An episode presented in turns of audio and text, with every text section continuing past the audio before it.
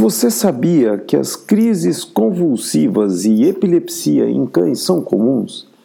As crises convulsivas são geralmente assustadoras para aqueles que presenciam. Possuem diversas causas e, por serem eventos difíceis de prevermos, geralmente nos pegam de surpresa.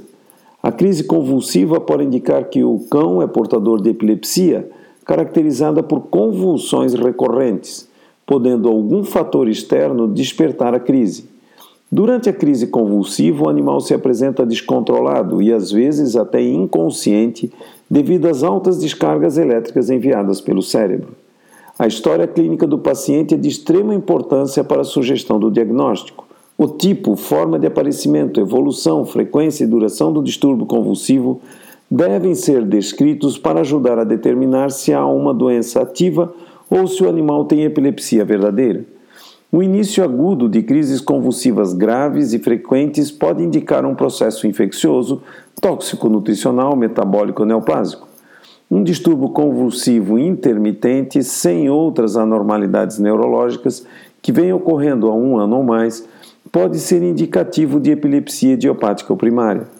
A idade do paciente também pode ajudar no diagnóstico diferencial uma crise convulsiva sem história prévia de outras crises pode ter início de um processo de doença ativa em um animal idoso, mas pode ser um evento idiopático isolado em um animal jovem.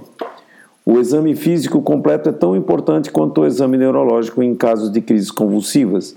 Sinais clínicos não neurológicos podem indicar outros sistemas acometidos pela doença, indicando que há uma causa adjacente, como no caso das alterações metabólicas.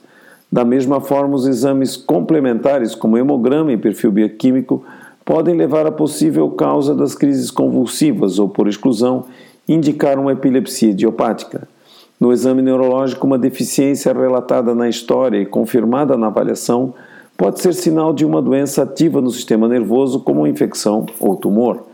Os exames físicos e neurológicos e laboratoriais de animais com epilepsia idiopática geralmente não apresentam alterações. O sucesso do tratamento da epilepsia não está relacionado somente à ação dos remédios ou à adaptação do animal de determinado princípio ativo. A conscientização do proprietário em relação à gravidade da doença e a necessidade de acompanhamento veterinário constante são de extrema importância para o controle das crises. A chave da terapia é diminuir a frequência, duração e severidade das convulsões sendo que aproximadamente 20 a 50% dos cães epiléticos serão controlados com a administração de fármacos, principalmente as de raças grandes. A administração diária de fármacos por longos períodos faz com que muitos proprietários desistam do tratamento ou muitas vezes o façam com falhas. Diante disso, a grande importância da, do tratamento e principalmente da adesão do proprietário a essa terapia contínua. Um ótimo final de semana a todos e até na segunda-feira com mais um programa Minuto Pet. Até lá!